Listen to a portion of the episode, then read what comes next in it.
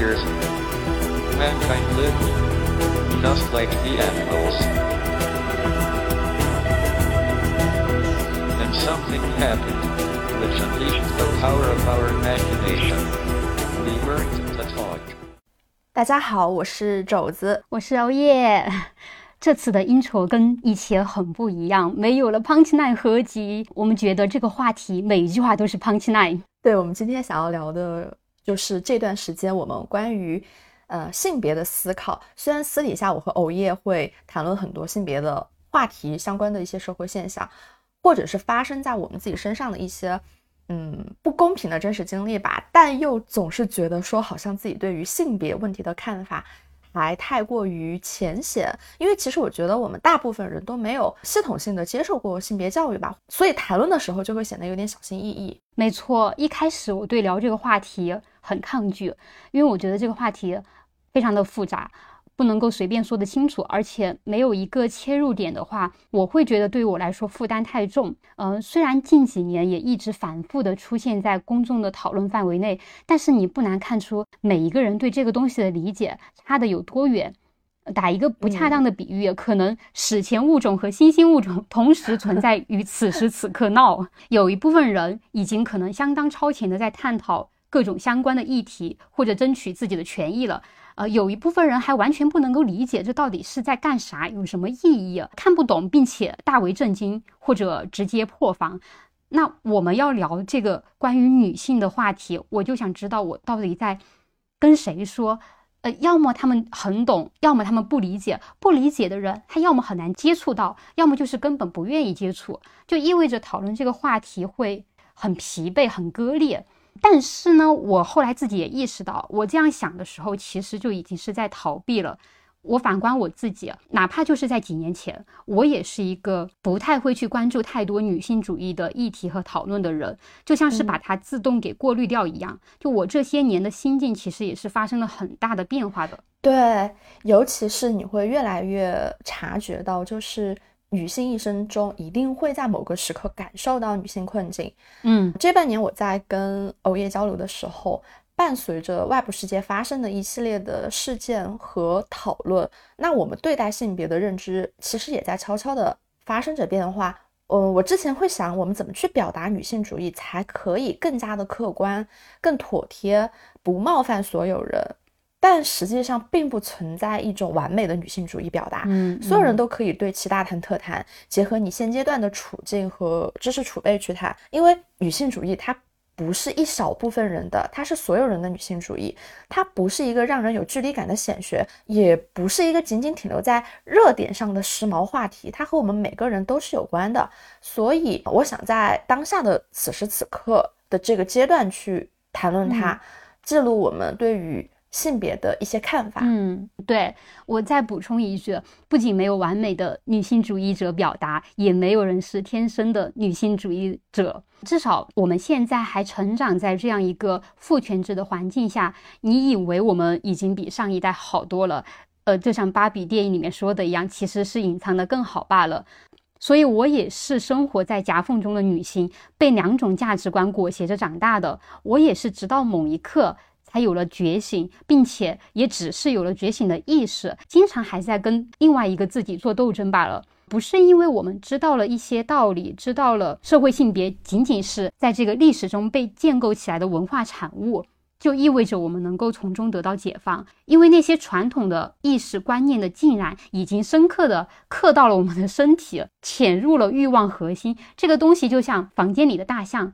也不确切，应该说，呃，有些东西，当你的认知范畴里没有这个东西的时候，你很难去意识到它的存在的。就像是在我的成长过程中，好似也没有感受到性别歧视或者差别对待，但这不意味着我的成长过程中。没有发生过歧视的现象，或者说大家的意性别意识都很好，而女性的权益都真的得到了保障，而是我自己在这个长期的社会规训中，我自己去把它合理化了，我把它当做正常之后，就很难意识到这里面其实是有异常的，有不对的。嗯，而且这个长期的社会规训、强势的主流价值观，很容易让人就按着这个惯性。呃一步一步的往下走了，就是不去思考为什么要这么做，就只是一种表面上看似顺风顺水，但实际上你放弃了可能更多可以自由选择的权利。对，假如你从小在城市长大，家庭也没有太多重男轻女的思想，然后从小在学校和家庭生活也比较顺利。人都很容易自己及世界嘛，从小的生活环境没有受到显性的压迫，不知道有那么多的女性生活在水深火热中。更重要的是，我自己其实也面临着很多隐性的压迫，其实是被我自己忽略了的。我不知道原来有一些困扰我的问题，它的根源其实就是出在了这里。对，就是很多人没看见，就以为这种性别困境不存在，无法共情，以为自己是。自由的所有的选择都是发自内心的，但就像福柯说的一样，看似是自发的行为，非强迫的，但实际上这是权力内化后所导致的结果啊！我前段时间看了《造浪者》，呃，偶夜你也看了的嘛，嗯，然后我就是当时很热血澎湃，整个人就是为创作者们。起立鼓掌的状态，然后我就跟你在电话上面没完没了的聊了很久，大概两个小时吧，可能都不止。对，然后我就想起之前在职场上也遇到过的一些，呃，但是是后知后觉的才发现的一些女性困境，然后我也想跟大家分享一下这段经历，也是很经常会发生在你我身边的，嗯。我前部门领导是一个很喜欢劝人喝酒的人，就是不论对方是男性还是女性，都会劝人喝，并且希望你一杯干掉，这是他所认为的职场最高礼遇。那如果被劝的人喝得越痛快，就越能得到他的夸赞。这种在酒桌上的激励，实际上是形成了一种非常不好的职场隐形竞争。我觉得也是我们需要警惕的，很典型的、很常见的父权文化残留。但是我是不喝酒的嘛，我酒量也不好。你不叫酒量不好，你叫根本没有酒量，而且你你很容易过敏。哎，就是尽管我会和朋友小酌嘛，但是我嗯呃始终也不认可喝酒是作为争取信任和机会的方式啊。我觉得这也是对人的在工作上的真诚呀和工作实力的一种贬损嘛。所以我有的时候也只敢跟朋友们在一起浅尝。那我记得去年有一次。呃，是在工作上面，但是其实也是一个非正式的饭局。那饭局之前呢，我就在便利店里面来回的转悠，我心里在想，我怎么可以躲过今晚被人劝酒？于是乎，我从冰柜里面拿了一瓶鲜奶，然后当做自带饮品。哦，我记得你跟我吐槽过。对，然后当大家都在倒酒的时候呢，我就解释说我为什么呃不能喝酒的原因。嗯，而且。你是有说过你酒精过敏，你是真的会过敏？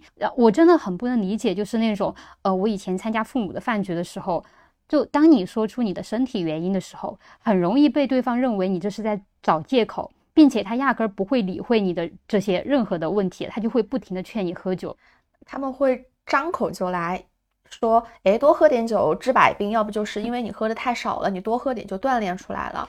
对，我就很想问问他们，你们到底是怎么着？要不我以后生病买药都你来负责算了。哎，我真的是我解释我为什么不能喝酒的原因，但是他们就是呃，好像没有听见似的。然后呢，我就把那个牛奶倒到了我的面前的酒杯当中，表示说这是我今晚喝的东西啊。但是前领导呢依然是不死心，就一直劝我。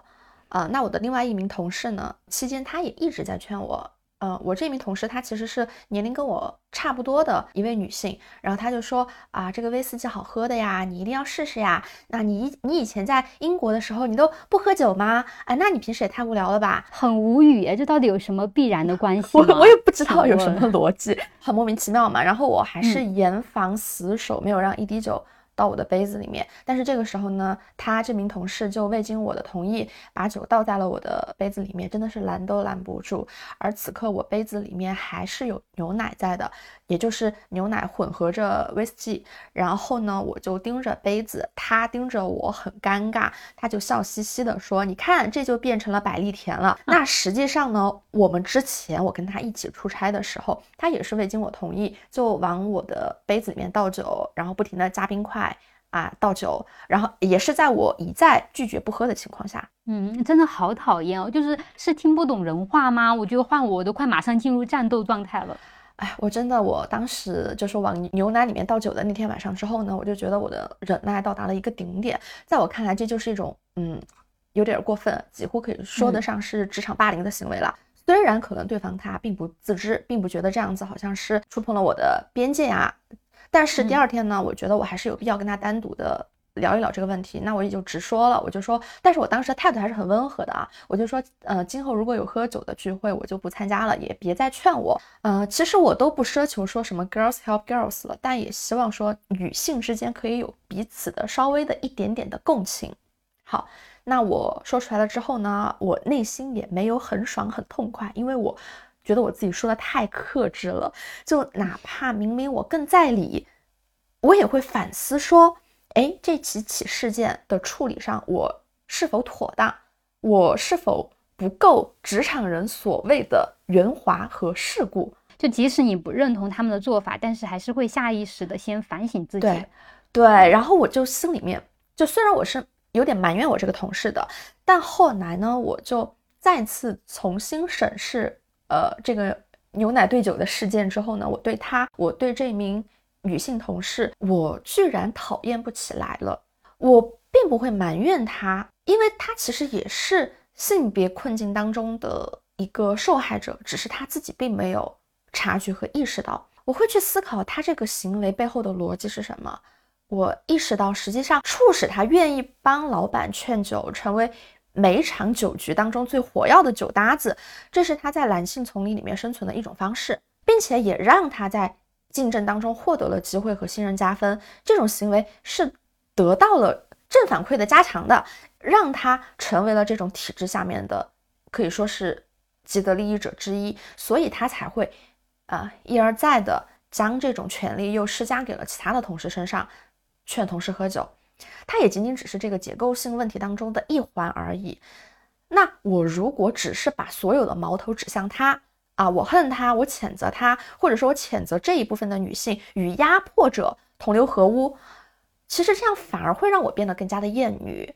但是躲在背后的那双看不见的手，无形的权利依然在沾沾自喜。虽然我目前我的能力有限，还做不到将这名同事或者说更多的女性拉向我的同盟。让我们把枪口整齐一致的对准那个抱枕，但至少我可以先试图去理解和认识到他们的行为和他们选择背后的原因。比如说，当女性违背社会所强加的性别规范的时候，其实都会受到不同程度的惩罚。这样的惩罚在职场当中就是一个无形的打分表格。嗯，或许是你拒绝了一次对方的劝酒邀请，啊，或是你在跟。对方沟通的时候直来直去，说话不够温顺，那可能在这个打分的表格上面，你就会被对方扣掉一分。然而，并不是所有的女性都能够承担得起这样的惩罚。呃，我甚至在小红书上面，我还刷到过，呃，什么教你如何礼貌的拒绝。酒桌上劝酒的这样的帖子，一方面我觉得这样的帖子很实用，但另外一方面我又又我又会觉得很心寒、很心酸。什么时候女性可以不用再处心积虑的消耗脑细胞在这些毫无意义的事情上面？很多女性潜移默化选择了顺从，很大一部分的原因是环境使然，是因为父权社会的结构让女性在追求自由时要付出更高的代价。而如果她们选择顺从，就可以带来显而易见的好处，所以与其说是女性放弃了自由，不如说是因为这些结构性的压迫而不得不同意顺从。我们需要去更深一层的思考，看到是什么原因让人变得了顺从，我们才知道该如何鼓励女性不要顺从。嗯嗯，所以我们在讨论所谓的女性解放。并不是单单的指个别女性的解放或者一部分女性的解放，而是指女性阶层的解放。批判的是社会阶级制度以及不同阶级间的压迫和剥削。因为性别困境从来不仅仅只限于女性，在这样的等级接续下，男性也深受其害呀。同样，我还是以喝酒举例啊，就是去年上海解封了以后，我们团队第一次团建也是在。啊，饭局上面，团队里面的一位男一位男同事呢，当时就婉拒了，就说啊，我今天晚上不能沾酒精，因为和妻子呃最近正在做备孕的打算啊。那我觉得这个理由也也也也是挺合理的。那前前领导呢，也并没有死心，就一直用各种方法去劝，说什么啊，喝酒不会影响备孕的呀，就这种张口就来的话，丝毫没有放过这名同事的一点点迹象。那后面呢，为了不让领导下不来台，这个同事他就在前领导的起哄声当中。当着所有同事的面喝下了一碗陈醋，啊，真的就是满满的一碗，我感觉会胃酸，真的。都什么年代了，到现在还不知道这样的行为丝毫不会让人觉得他很有颜面，只会让人觉得很恶臭。对我就会觉得很无语、很荒谬啊，就是很不把人当人的做法。嗯，如果我当时再勇敢一点，我真的想要替这位同事发声，但是我现在很后悔，我自己当时顾及到，因为作为团队的新人而选择了沉默。我来说一个我前几天看到的新闻，有人分享的日本国税厅发布的一个呃最新的关于日本不同年龄层男女的平均收入啊，下面呢有各种各样的讨论啊，什么中日差距呀、薪资中位数呀等等，但有一个在我看来非常值得反思的一点，唯独没有人讨论提到。呃，首先从二十代开始，男女就已经有稍微明显的收入差异了。哎，我插一句啊。二十代是啊，就是二十至二十九岁这个区间，嗯，非常有意思的就是，男性收入是从二十代前半到六十岁之间一直是持续增长，那五十五到六十岁就是一个收入巅峰，那女性这一边就很有意思了，收入巅峰你猜是多少？嗯，二十五到二十九岁。虽然也比不过同年龄阶段的男性，但已经就是收入巅峰了。从三十岁开始就已经开始逐年下降了。就是说，大东亚女性们的共同处境就是职业生命周期真的是昙花一现。对，而且没有人讨论到这个点。我猜测大部分人会觉得原因很简单呀，因为日本女性在二十代后半段就开始进入了家庭，那全职妈妈、家庭主妇的比例是非常高的。那很自然的，三十岁开始，女性的平均收入就是会下降呀。但是这样的描述仅仅是在阐述这个现象而已，它不是原因。如果你对这个问题哪怕再深究一点点呢，就不会觉得这是在无中生有了。我们可以随便切个角度继续问：那为什么同样是大学才毕业的二十代，男性的工资也要比女性高很多呢？很明显，女性大学生的比例并不比男性低呀。而且很多大学专业女性的那个基点就是成绩也是比男性高呀。那为什么女性劳动会贬值？这不就是证实了上野千鹤子在东大入学典礼上的讲话吗？啊，踏入社会就已经不公平了。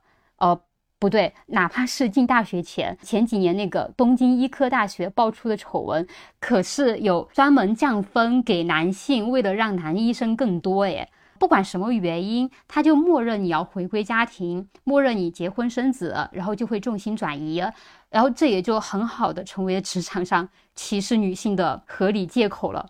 我以前大学的时候就很困惑哦，我们文学部就是典型的女多男少，然后我们艺术专业。六十多个人里面，我没记错的话，大概只有三个男生，好像你敢相信吗？然后研究生的男女比也差不多是三比七吧，反正女生明显要多于男生。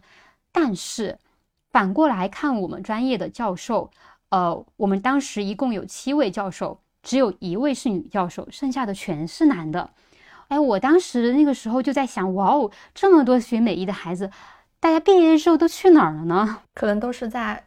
黄金生育年龄阶段，毫无悬念的在家庭和事业当中选择了前者。而且，为什么大部分女性三十岁之后就会回归家庭呢？真的是自由的选择，还是社会性的结构问题呢？波伏娃就说，女人不是天生的，是后天形成的。他认为，女性的气质不是一种天性，或者说本质，而是整个社会文明和文化用几个呃特定的心理标签去。构造出来的一种境况。那尚野老师在《谚语谚语》里面也是说到，女人味是一种展演，就可以说女性就是通过持续的扮女装而成为女人的，就是从小要告诉你，女生就应该斯文一点，就应该温柔一点，女生就应该学文科啊，女生就应该找个稳定的工作，女生就应该早点结婚，等等等等。而而且会有很多讨人厌的过来人话术来告诉你，女性会有母爱溢出，会具有天然的呃给予属性，然后呃很多人就会深信不疑的说啊，等你以后当妈妈了，你就知道了。这句话真的点的。不能再点了，所以我就很想问：女性真的就是天生母爱泛滥，天生喜欢照顾家庭吗？还是说社会持久以来的传统规训不停的在给你洗脑呢？自动把照顾小孩、照顾家庭的事情分配给你啊？育儿的问题仅仅被看作女性的问题，而告诉你这是女性的天职、母亲的天职，然后把母爱和母性推向神坛，实际上。这是长久以来榨取女性劳动的意识形态机制罢了。我另外还想要再追问的是，为什么父亲在教养的参与比重会这么的低？都是第一次为人父、为人母，女性也是在慢慢积累经验，在这个过程中逐渐成长为一个母亲的。男性也并不是没有学习的能力呀，但大部分情况下还是妻子不得不自己一个人扛起一切。在七十年代的时候流行的所谓的。呃，冰箱妈妈理论就是认为孤独症的孩子没有教好的，长歪了的小孩都会怪罪到母亲身上。其实这简直就是对母亲的欲加之罪啊！我们都知道三三岁之前是脑神经发育的关键期，但这不代表这个关键期要通过合理的压榨剥削母亲的劳动力获得。难道不应该追问父亲怎么就不能高质量的共同参与儿童的早期发展呢？那我反过来再继续问，为什么母亲就不能同样的参与更多的？社会价值的创造了，那还有人要说了，这叫做得了便宜还卖乖。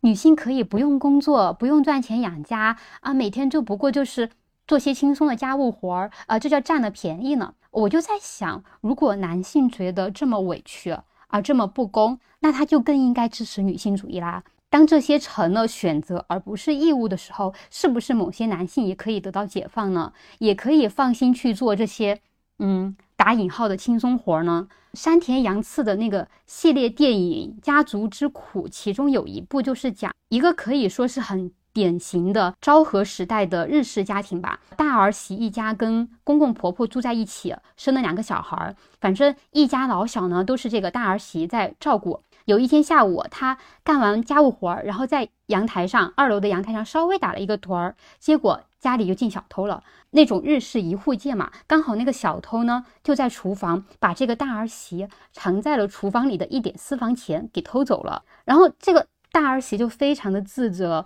给丈夫道歉说啊自己没有看好家，才会让小偷偷溜进来的。然后又不停的安慰丈夫说，呃幸好没有太大的损失等等。但是丈夫一听到她有私房钱，哇塞，那是相当的不爽，就不仅丝毫不关心她，就是这个老婆有没有受到惊吓，还很生气的指责他，说什么？哎，我当然要心疼钱呀，哪怕就一点。哎，你知不知道你的私房钱都是我辛苦挣来的，我累死累活工作啊，天天在外面辛苦养家，你却在家里打瞌睡啊，我真想做你的工作呀，等等。虽然这个情节和说法。就比较直白，但是家庭主妇的依附地位非常的明显，对吧？传统的社会认知里就是家庭主妇是靠男人养着的呗。但是我特别想给这个大儿媳、大儿子说，呃，你去请一个保姆或者家政来试一试，按按照时薪计算，照顾你一家五口吃喝拉撒，还是日式服务的那种，搞不好算下来比你工资还要高呢。呃，家庭主妇做的这些活儿，在进入市场了之后，就是有价值的了啊，在家庭内部就成了免费的劳动力，还要被你视为依附者。呃，没有说女性不可以成为家庭主妇，但是我们需要意识到，家务事它是无收入的工作，这就意味着它是被不正当剥削的无偿劳动。长久以来，那些家庭主妇。默默做着的，被视为理所当然的工作，实际上是非正当强加给女性的。大家应该明白一点，就是全职妈妈承担的家庭劳作是无法像丈夫的工作一样获得被可量化的价值的。表面上看来，她好像是享受了丈夫的工作成果，但实际上是丈夫占有了她的全部价值，剥夺了她在社会上可以产生更多价值的可能性，才换来的。呃，这些家庭内部生活的稳定，呃，而且很多人会说这一点比起日韩，中国就做得很好，跟日本就不一样，觉得中国的女性大都是在职场上厮杀。但是我在看呃上野老师的《父权制与资本主义》这本书的时候。就看到一个很有意思的一点，他就举例说，中国过去提出的那种“妇女能顶半边天”的口号，呃，真的是意味着宣扬男女平等吗？因为中国的这种育儿公共化，并不是为了解决男女平等的政策，而是一种为了。动员女性劳动力的劳动政策，而是因为改革开放建设需要更多的劳动力了，需要女性进入市场。这句口号在中国五十年代到七十年代的时候，就是中国妇女解放运动开始那会儿，是具有进步意义的。但是放在今天，呃，如果当我们重新再对照当下的社会语境来审视这句话的话，这里面其实又是另一种很。狡猾的语言陷阱，而且不管是把孩子交给爷爷奶奶、外公外婆这种亚洲型的解放方式也好，还是在市场上购买的家务劳动服务这种形式也好，呃，这些做法呢，它就是说，哎，是为了要减轻女性们的负担。OK，那搞半天育儿问题还是女性的问题啊。所以男性并没有把这个看作是跟自己有关系的事情。所以外界从来不会问一个男性如何去平衡事业和家庭，却总是拿这样的问题去问一个女性，搞得就好像男性没有家庭似的。对，而且中日女性处境呢，还是有很多相同的对照的。在啊《始于极限》里面也提到了这一点。一方面啊，社会奉行所谓的三岁神话，三岁前对于儿童人格塑造的重要性，强调要妈妈亲自带。但是另一方面呢，由于出生率的下降啊，劳动供需关系紧张，政府和企业都希望女性也能够出来工作。为了维持家庭经济开支，母亲在生了小孩以后呢，还是要回归职场的。在这种情况下，就变成了对母亲的要求是既要还要。而当女性重新回归职场之后呢，因为她们的时间分配。精力分配会被大量的家庭琐事占据，能够投注到事业发展的比重是不如男性那么多的，所以女性个人成就，尤其是生育了孩子之后的妇女，她们的个人成就的价值获得感就会非常的低，在职场上面。而且日本这个社会尤其难搞，他们所谓的全民中产或者说贫富差距相对没有那么大。也不像美国呀这些移民社会，呃，没有办法进行市场化，呃，他的育儿嫂什么的是真的很少，而且众所周知，日本家庭想要去实现亚洲型解放，就是呃爷爷奶奶、外公外婆来带也是非常的艰难的，所以日本女性可以说在兼顾家庭和工作这一方面，真的是呃算是世界范围内的艰辛了吧。说到这里。我想不得不提一嘴韩国，毕竟东亚困境嘛，少一个也不行。大家都知道，现在韩国的生育率已经低到了全球垫底，连续十多年下降。已经有人计算出来了，再过大概没几百年吧，韩国人口就会自然灭亡了。我觉得一个真的是跟他们年轻人的生活压力有关，呃，而且韩国典型的就几个大企业掌握了大部分的经济命脉。阶级固化严重，呃，这是一个方面，嗯，还有一个也是近年来韩女们的觉醒吧。韩国的那种家庭大家庭的那种传统观念，其实非常的，嗯，一言难尽。呃，还记得去年还是前年什么时候，当时有一个新闻引引发过全网争议，就是首尔市的官方孕妇指南发布的。上面写，孕妇你在住院分娩前需要为丈夫准备好呃三到四七天的这个换洗衣物、小菜等等，呃，以免让家人感到不方便。这可是官方机构哦。这这个孩子不生也罢。而且这可是近几近两年的事情哦，从这种官方新闻中可见一斑。还有前几年的八二年的金智英等等，就感觉也很典型。难怪就韩女现在会如此的女权，如此的团结。就在结婚只是女性的选择之一的社会里，一般而言，女性的结婚率只会降低。因为很多女性看到，在众多选择当中，婚姻是需要付出的牺牲和代价最大的，却是投资回报率最小的时候，自然都不会在人生的价值排序当中把结婚生育放到最前面了。是的，我以前留学的时候，呃，就跟我的韩国同学聊过。哎，你有没有觉得韩国虽然滴滴小，人口就五千多万，但是感觉全世界哪儿哪儿都是韩国人，到处都是。东亚除了中国，我觉得就是韩国人遍布 满世界的感觉了。对，没错，可能逃离韩国社会也是一种自救方式吧。嗯，然后我刚刚在说什么？对，呃，我的韩国同学。他就跟我说，他毕业后绝对不会回韩国工作生活，然后吐槽韩国的教育有多卷，压力有多大。呃，他绝对不会再生个小孩儿，让他在韩国去经历这些。我当年内心还很不屑，我说能有多卷呀？中国还不是一样卷？东亚三国谁能笑谁呢？嗯，但是现在我对韩国人的卷的程度也是佩服的五体投地。我觉得，呃，不用睡觉和冰美式可能已经刻在了他们的 DNA 里面了。毕竟韩国失业率百分之二十五还是多少，反正大概是这个数字。那今年中国颁布的青年失业率是到了百分之二十。就在我剪音频的这两天，国家统计局发布不再公布中国青年失业率的数据了。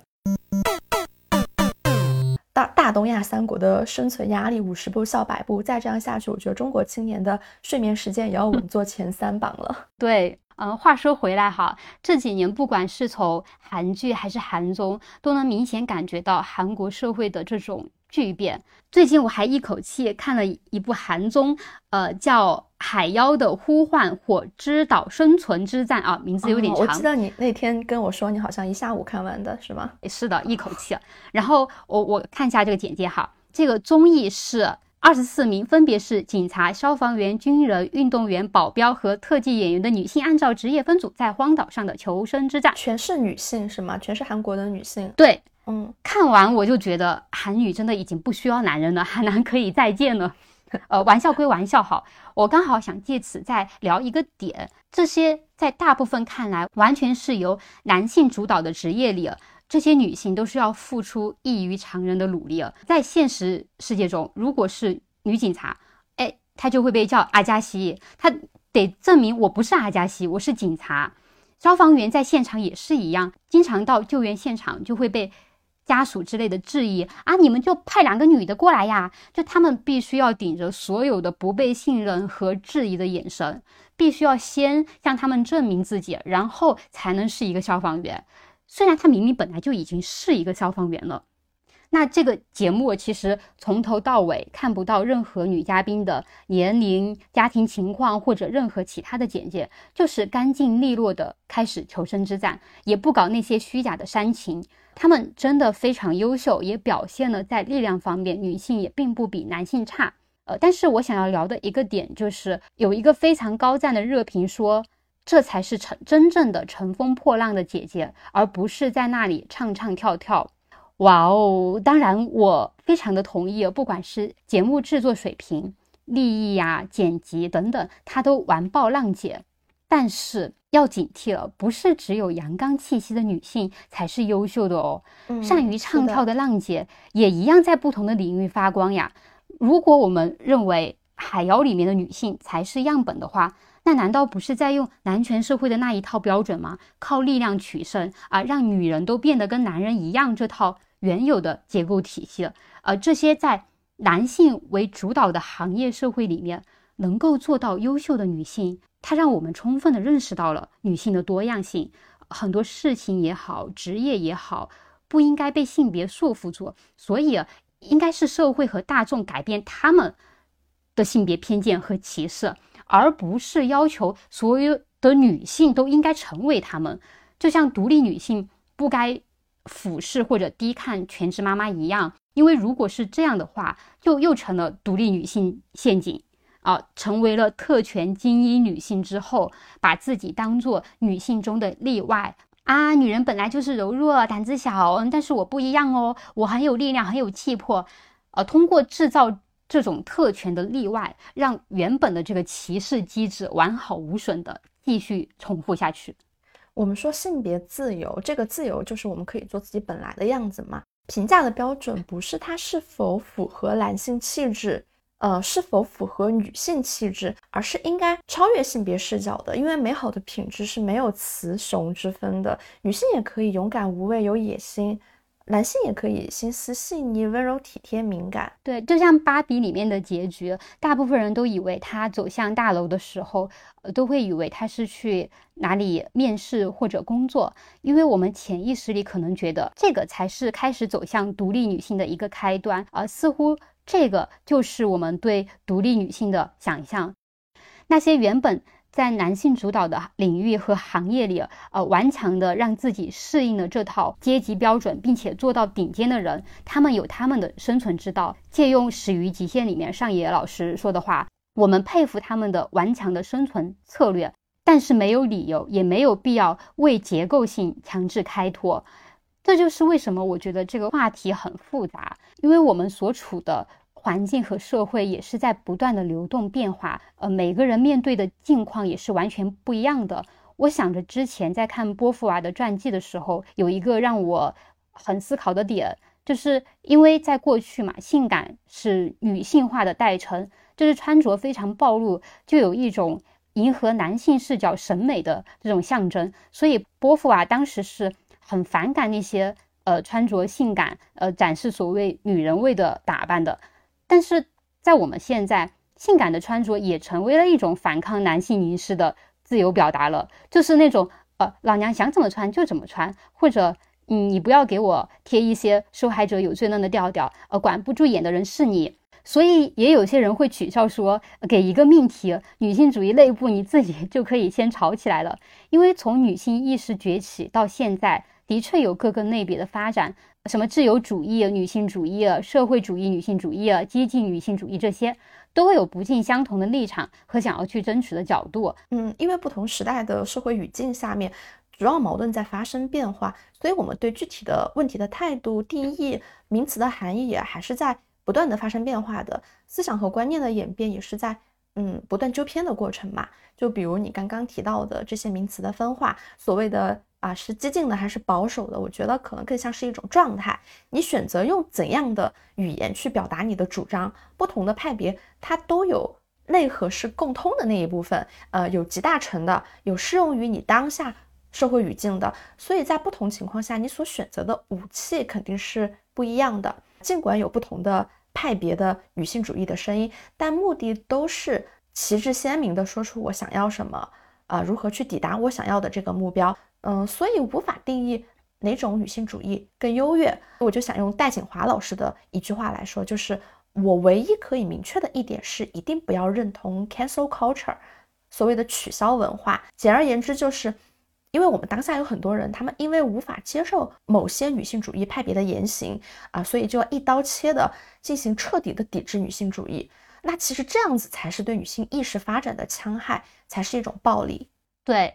回到我们的主题，女性意识的觉醒这个启蒙的过程，其实不需要去探讨什么是自由主义女性主义，还是激进主义女性主义这些东西。我们都是过渡时代的产物，我们不必要去否定过去的自己。性别意识的苏醒，不管是女性还是男性，有时候甚至只是你再往下多思考一步，再多想一点，再共情一点，你就会发现那些隐藏起来的陷阱。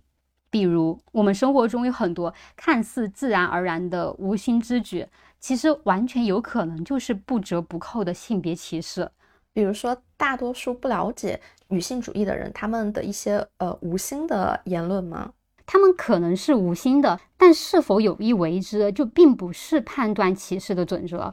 我们现在要做的，就是让更多的人知道，他们的无心之举不能够再这么随心所欲了。我上个月就是有次下高铁打车回家，因为坐车我就一身运动，然后戴着帽子也没化妆。师傅一上车就问我：“哎，你是来旅游的还是回家呀？”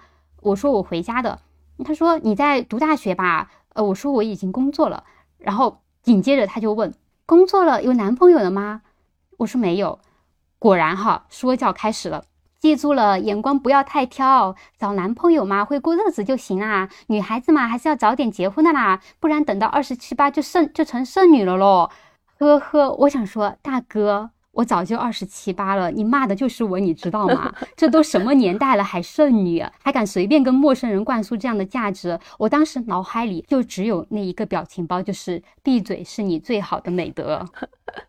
就是生活中，你别管熟悉的还是不熟悉的人，你总能莫名其妙的收到一些打引号的看似很贴心的忠告，对你的私人生活发表建议，又或者是把冒犯当成是幽默的。对啊，我前几天真的我才看到朋友圈一个留言，让我觉得观感非常的不舒服。那条朋友圈的内容是。当事人分享了一张和自己的老公喝酒的照片，然后配的文字呢，呃，也是很正常、很温馨浪漫的。大概的意思就是讲很幸运呀，自己可以找到一个陪自己呃愉快喝酒聊天的另一半啊。然后下面的话呢，就有一个男性留言，就说你当时就是这样被你老公搞到手的吧？天啦，你注意这个用词，我是一字不差的复述出来，我就觉得 Oh my god，天啦，这句话真的让我雷达狂响，大响特响。对呀，没错，就是说某些直男脑海里就是这么去物化女性的，客体化女性，我觉得已经没有什么可惊讶的了，男根思想嘛。但是让我觉得更惊讶的是，他们经常可以在朋友圈这种半公开的平台肆无忌惮地发表这种言论，就充分证明了他们的意识有多差，是丝毫不觉得这是一种冒犯。这种堂而皇之的开黄腔，边界感模糊的。语言使用习惯真的让我觉得观念的转变，其实也是一件非常道阻且长的事情。嗯，记不记得二零年那个东京奥组委那个老头公开发表呃言论，当时说什么女人开会就是啰嗦等等啊？我记得啊，他能说出这种话，就充分表明了。他平时一贯以来就是这样想这么说的，没有受到任何异议，没有觉得有任何问题。他可能还会惊讶，哎，怎么这次被大众抨击了？他们其实至少都应该学到一点，时代已经变了，已经不能够再公开发表这样的评论了，这样的言论了。如果如果做不到。发自内心的理解，也请做到至少不要公开物化冒犯他人吧。就是你不要公开厌女恐同，真的就可以避免很多的性别对立。甚至说，我觉得这个是最基本的礼貌共识了。都不管你到底是不是支持女性主义了，就是一个礼貌问题。我觉得应该没有人不同意了吧？对，同样的行为在三十年前会被容忍，放到今天就不行，就只能说。这个问题出在你对大时代环境的这个变化太不敏感了，太不敏感，所以就应该受到惩罚。对，这不是所谓的政治正确这么简单。有些人就说啊，这就是所谓的政治正确。我还是想借用上野老师在《始于极限》里面对铃木良美讲的一样，这就充分证明了什么是政治正确的这个常识终于被普及了。也就是说，你这样的话不能随便乱乱说的这个常识终于被普及了。这样子是对女性的一种冒犯，终于被普及了。对，我觉得就是真的是欠教育。我这里还想到炎症里面的一段描述，我想要分享一下。就他原话是这么说的：嗯，衡量一个男人成功与否和有没有房和车有关，和有没有固定的工资更有关；而衡量一个女人过得好不好，则是和她有没有人要。啊，他们的话语中这些常用的词儿，比如。要和看起，比如人家都不要他，人家都没看起他。如果一个女人和一个男的好上了，就是这个男的看上她了。言语当中透露出一种性别的卑微，就是言这里面描述的这段话和我看到的那条朋友圈下面的留言，我感到很不适的原因是一样的。语言习惯当中就是透露着男性的物化和一直以来的。男女关系当中这种位置的不平等，男性好像在狩猎，女性好像是那个猎物啊。衡量男性是他有没有获得猎物的能力，衡量女性是他有没有能够成为猎物的实力。要不要看不看得起拥有啊？这些词就真的很典型。还有什么连让老婆听话都做不到，还算什么男人？这是一个把女人置于自己的支配之下，所以这就是根本不把女性视为与自己同等的主体，而是将女性去客体化、他者化。呃，说的更直白一点，就是歧视和蔑视。在这些情境里面，女性就是典型的第二性。所以日常交流当中，我是觉得非常有必要抠字眼的，不要觉得这是小题大做，因为语言是思维的一体两面嘛。如果女性已经觉得啊这些表述有被冒犯到了，那对方也应该有意识的去避免，不要以为这件事情很小就不去做，勿以善小而不为。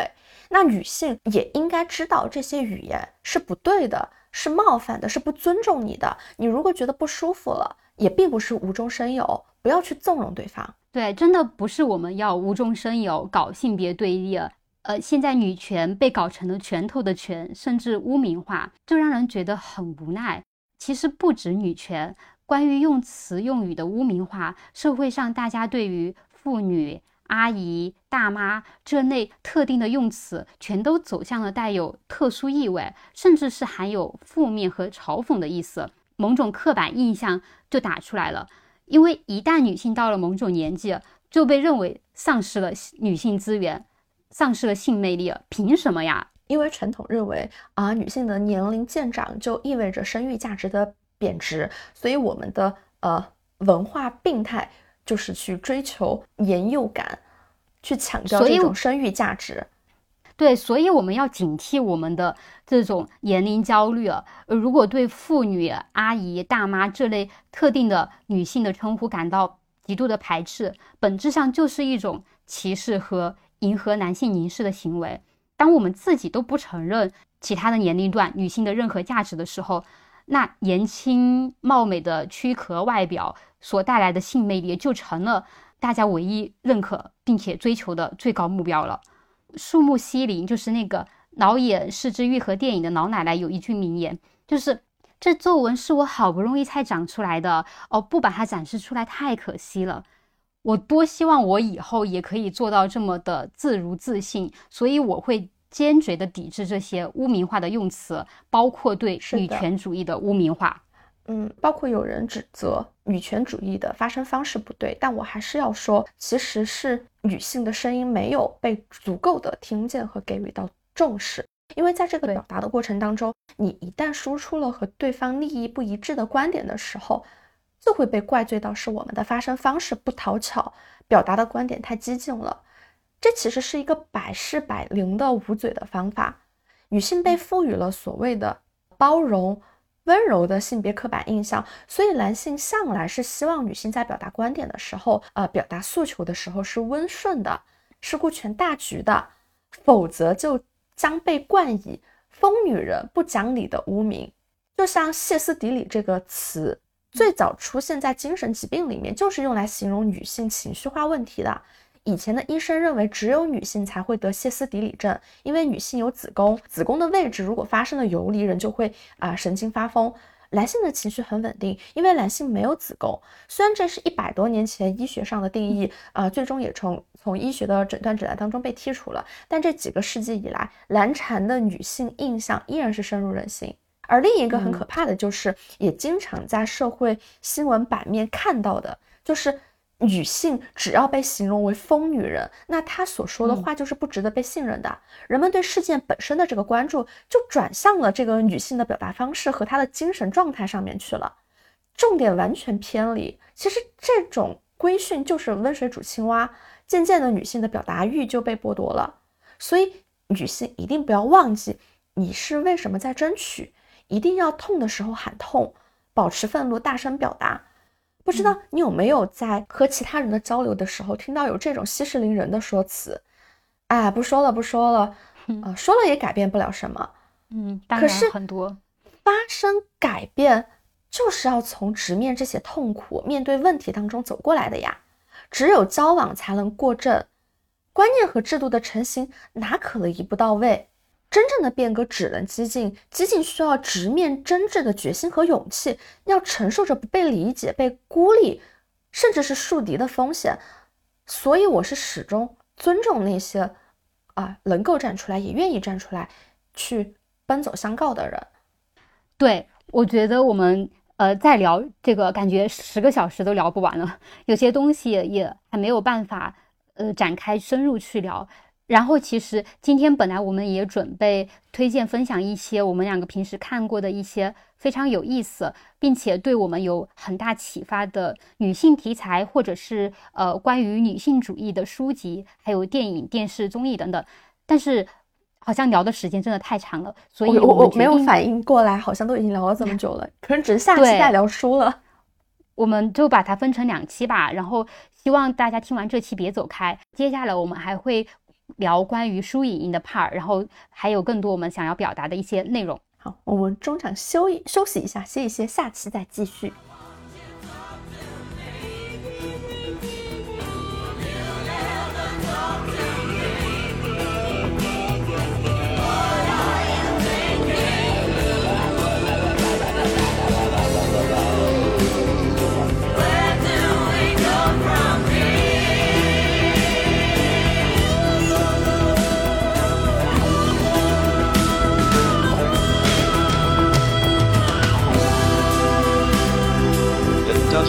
have like this.